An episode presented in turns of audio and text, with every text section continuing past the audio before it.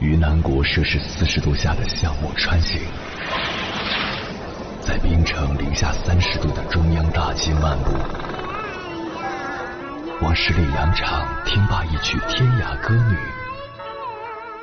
西出阳关凭黄沙穿金甲，风霜雨雪，四季如歌，不曾倦怠。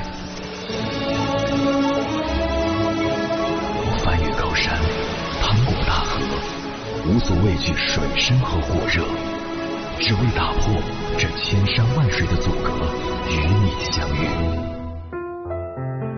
我是英波，我在原来的地方等你，不见不散。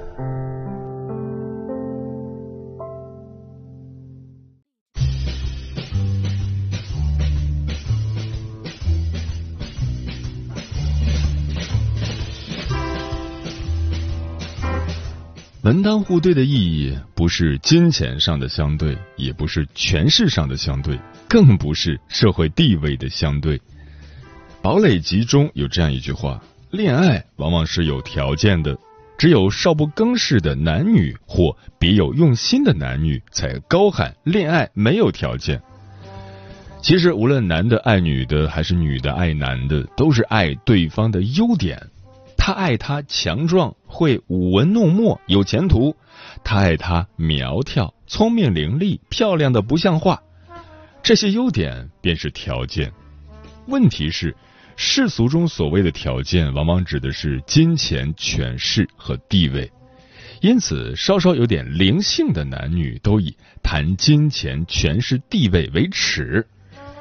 如果对一个女孩子说：“你最好嫁给他，他有的是学问。”他准眉开眼笑。如果说你最好嫁给他，他有的是银子，那才叫表错了情。一些如狼似虎的女士或贫苦家庭出身的小姐，往往直率的提出择偶条件，非钱不可。不过，这种要求也只限于三五好友在一起的时候。我有位小学同学曾对我声明，只要有钱，就算混蛋都嫁。以她的美貌，后来果然钓上了一个老男人，如今孩子都念中学了。但普通情形，女士都会蔑视身外之物。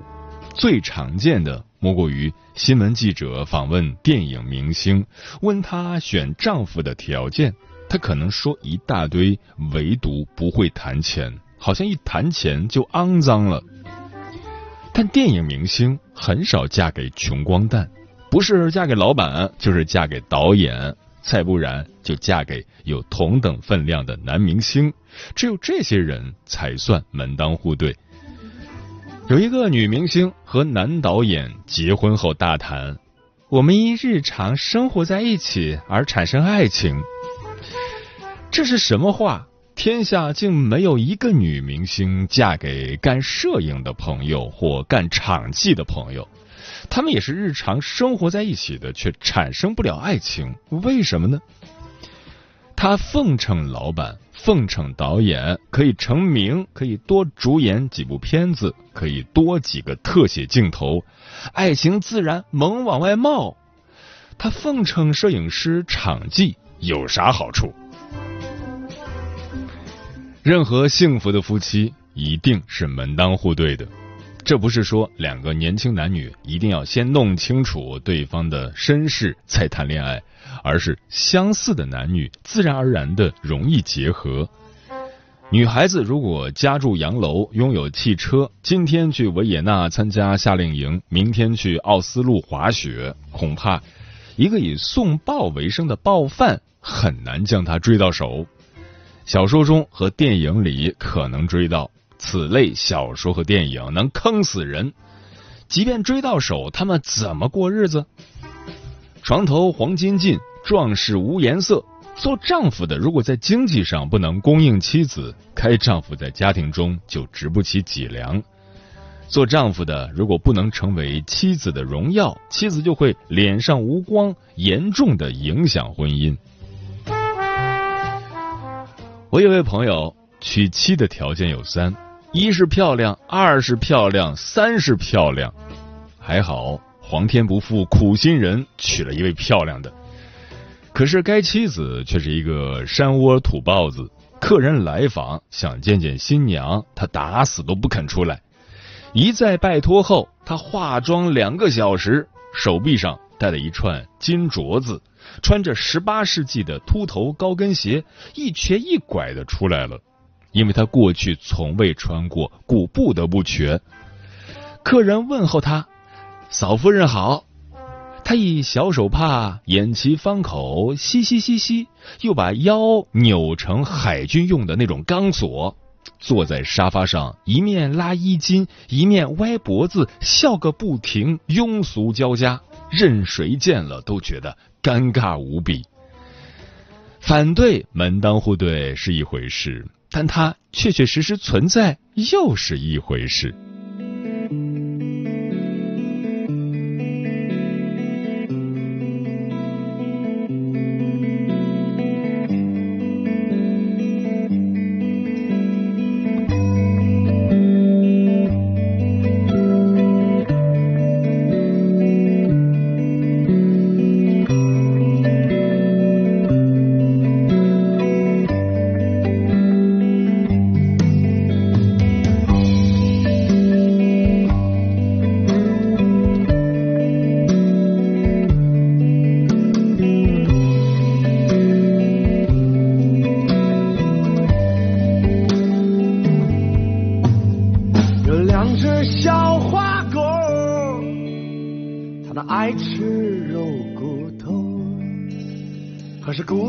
家没有肉，也希望能天长地久谁说天长地久一定要骑着小洋楼？谁说天长地久一定要门当户对你跟我走吧，走吧，走吧，走吧，走吧，我要带你去海角天涯。你跟我走吧，走吧，走吧，走吧。走吧我要带你去吃肉骨头，你跟我走吧走吧走吧走吧走吧，我要带你去打酱油，你跟我走吧走吧走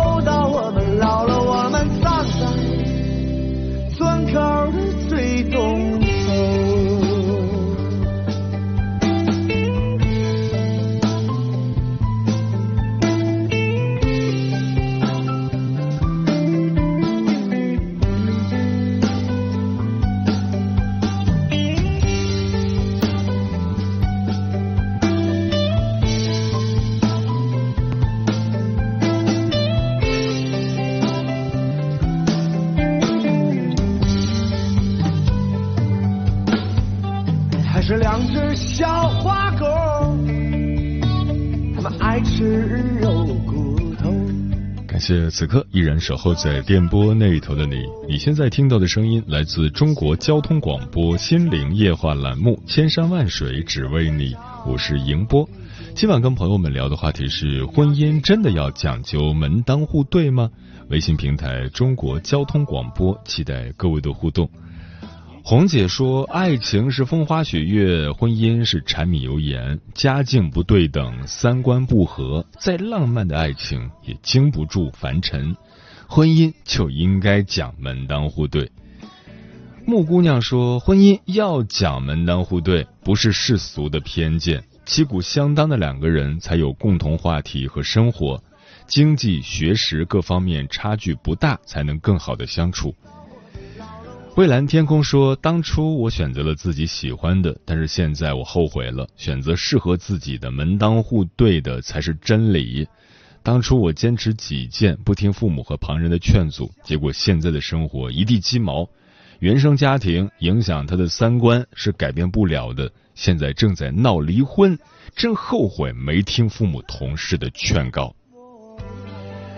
嗯，俗话说：“门不当户不对。”结了婚也不会幸福。也许有人会反驳：爱可以跨越年龄、贫富、性别等一切障碍。可是爱情虽无价，但婚姻一定是讲条件的。贾宝玉和林黛玉纵使惺惺相惜，但难敌封建社会下的身世鸿沟，最终以悲剧收场。罗密欧与朱丽叶纵使爱得热烈，但难敌家族世仇的巨大冲突，最终以殉情结束痛苦的纷争。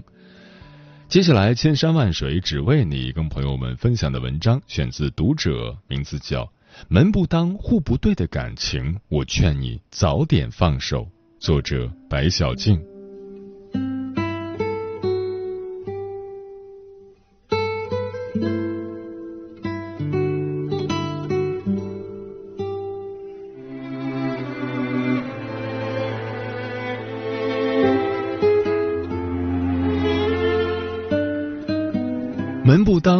对的感情，谈起来费力又疲惫；门不当户不对的婚姻，过起来糟心又磨人。虽然门当户对不代表一定会有好结果，但门不当户不对，时常会是一场悲剧。婚姻中只有爱情，不足以抵消差距。爱情没有高低贵贱，但婚姻往往需要门当户对。这世上有多少爱情败在了“门当户对”四个字上，又有多少婚姻败在了当初对“门当户对”嗤之以鼻上？热播剧《底线》里有这样一个桥段：女法官钟媛媛在即将举行婚礼之际，与相处了十年的男友盛光明分手了。钟媛媛家境殷实，能力出众，年纪轻轻就当上法官。盛光明出身农村家庭，只是一个琴行的普通销售。两人因爱生情，但彼此之间的差距也一目了然。无论是家境、能力还是事业，盛光明都无法与钟媛媛相媲美。然而，盛光明在创业的过程中，他却爱上了另一个女人。这个女人哪里都比不上钟媛媛。然而，他却非常崇拜盛光明，让盛光明有强烈的存在感。钟媛媛一直觉得自己很体谅男友，从来没有要求他在事业上有多成功，而盛光明却对她说：“我知道自己无论怎么努力，你都不会在乎；无论自己获得什么成绩，都得不到你的积极反馈。”这句话道出了这段感情的症结所在。表面上看，两人是因为背景差异而产生矛盾；深层次看，两人是因为生活理念不同而渐行渐远。比起事业，钟媛媛更看重生活的品质，盛光明却不一样。事业是他获得尊严和证明自己的重要途径，他拼死拼活争取而来的东西，对妻子而言却无足轻重。思想境界不一样，人生理想不相同，彼此不能感同身受，迟早会分道扬镳。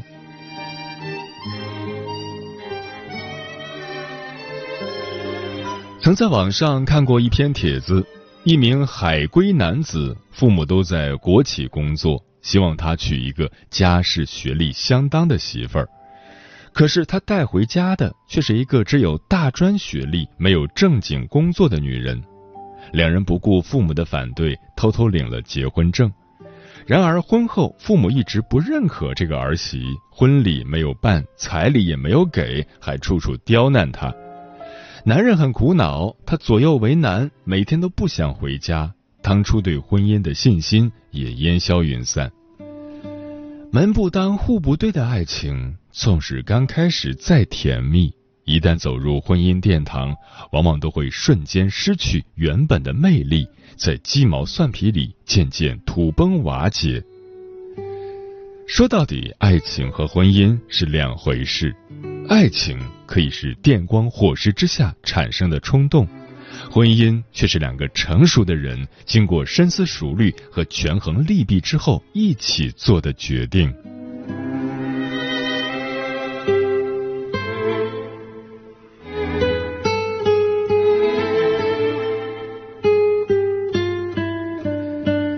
姻中的价值差决定幸福的概率。《简爱》里有这样一段话：爱是一场博弈，必须保持永远与对方不分伯仲、势均力敌，才能长此以往的相依相惜。因为过强的对手让人疲惫，太弱的对手令人厌倦。那些幻想着想要通过婚姻改变命运的人，一定要三思而行，否则最终受到伤害的往往是价值低的那一方。看过电视剧《回家的诱惑》的人都知道林品如遭遇的悲惨经历。林品如出身清贫，父亲以卖唱为生，母亲是个保洁员，哥哥是个无业游民。大学期间，他被豪门子弟洪世贤追求，一毕业，两人就结婚了。然而，嫁入豪门的生活并没有想象中幸福。婆婆对这个高攀的儿媳百般嫌弃。把她当作高级佣人般使唤，丝毫不顾及她的感受。最终，丈夫将她狠心抛弃，转身娶了留学归来的艾丽。倘若没有一个可以强力背靠的娘家，也没有赖以生存的一技之长，即便嫁给有钱人，也很难在这段婚姻中拥有一席之地。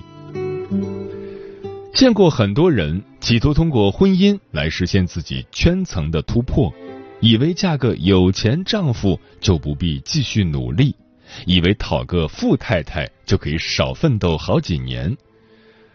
同样是嫁入豪门，郭晶晶却备受尊重，就连公公霍震霆也曾说：“郭晶晶能够下嫁到我们霍家，是我们整个家族的福气。”郭晶晶凭什么能得到婆家的厚爱？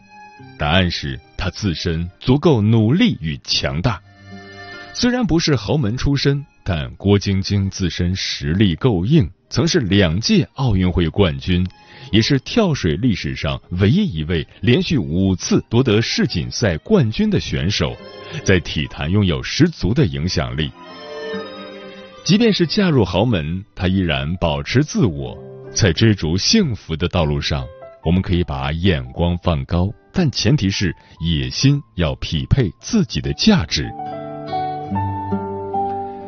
曾经听过一个故事，有个男子来到婚友社，想找一个女友。他面前竖着两扇大门，其中一扇写着“年老的”，另一扇写着“年轻的”。男子选择了年轻的。进去以后，他又看到两扇门。一扇写着漂亮的，另一扇写着难看的。他选择了漂亮的。里面同样还是两扇门，一扇写着有能力的，一扇写着没能力的。他选择了有能力的。随后又有两扇门，一扇写着教养好的，另一扇写着教养不好的。他选择了教养好的。这次，当他进入大门以后，里面空荡荡的，只有一面镜子。这个故事告诉我们：当你想要得到一切美好的人和事之前，请先看看你自己。所以说，我们寻找人生的另一半，不一定要找条件最好的，而是要找最合适的。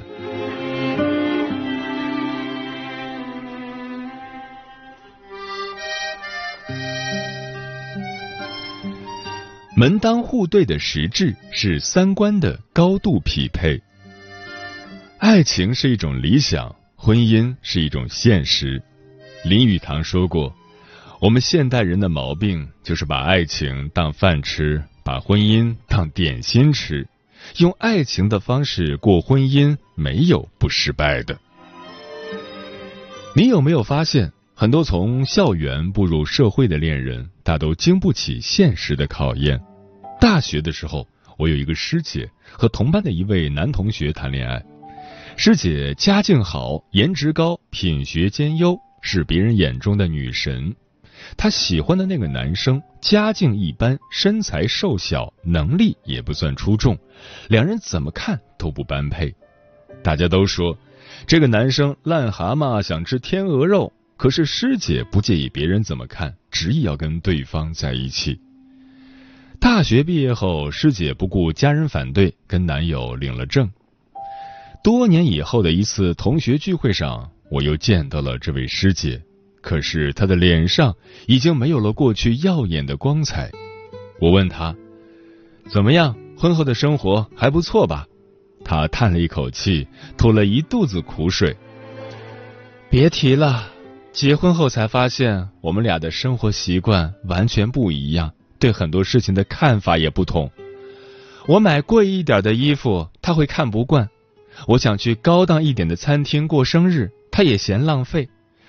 让我最糟心的是他骨子里的那种大男子主义。谈恋爱时，我只看到他的优点；步入婚姻后，才明白彼此步调一致，才能生活在一起。其实，婚姻落实到生活就是家长里短的小事。婚前积攒的感情，总有一天会在鸡毛蒜皮的日子中磨完。当爱情消磨殆尽，剩下的全是下半辈子的疲惫与痛苦。在知乎上看过一个问题：婚姻之中，两情相悦与门当户对哪个更重要？底下有一条回答讲的很有道理，两情相悦只是相互吸引，而门当户对则更容易相守。有些东西是骨子里的差距，不是一方愿意屈就或另一方用力踮起脚尖就可以拉近的。门当户对只是一个基本条件，它并不意味着一劳永逸。只是各方面条件相当的两个人，婚后的磨合成本更低。有句话说得好，门当户对不仅指钱财、权位上的相当，更是文化积淀、人生观念、行为方式、人际关系模式等方面的相似。门当户对，实质折射出的是两个人在精神上的高度匹配。只有三观相同，两个人才会相处自在、琴瑟和谐、久处不倦、常伴不厌。而一个人的思想、认知、三观都是从小养成的，它和家庭环境、父母教养、背景、经历有关。表面上门当户对是指出身、收入、学历等，实质上。如何看待婚姻？如何看待金钱？如何看待成功等大是大非的问题，才是内在的标准。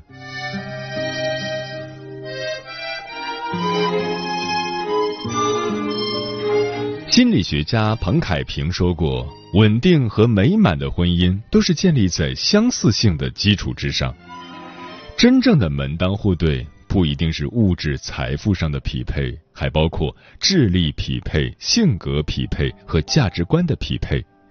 彼此的三观、家境对等，婚姻的基础才坚实，婚后的磨合会更容易，风险也会更低。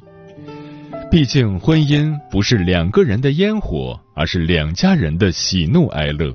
最重要的是，自己必须独立于婚姻，拥有势均力敌的资本。你要有追逐幸福的能力，也要有离开不幸的底气。我们宁可独自美丽，也不要与不合适的人在一起，否则就是作茧自缚，断送自己后半生的快乐。